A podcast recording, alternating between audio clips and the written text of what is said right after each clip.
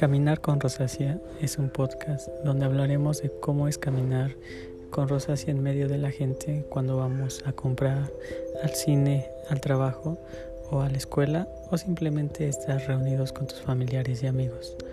Recomendaremos productos naturales y no naturales para el cuidado de la misma.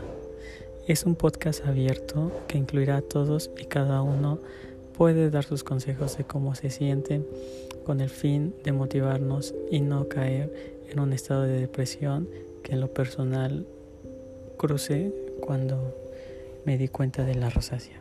Espero se encuentren muy bien.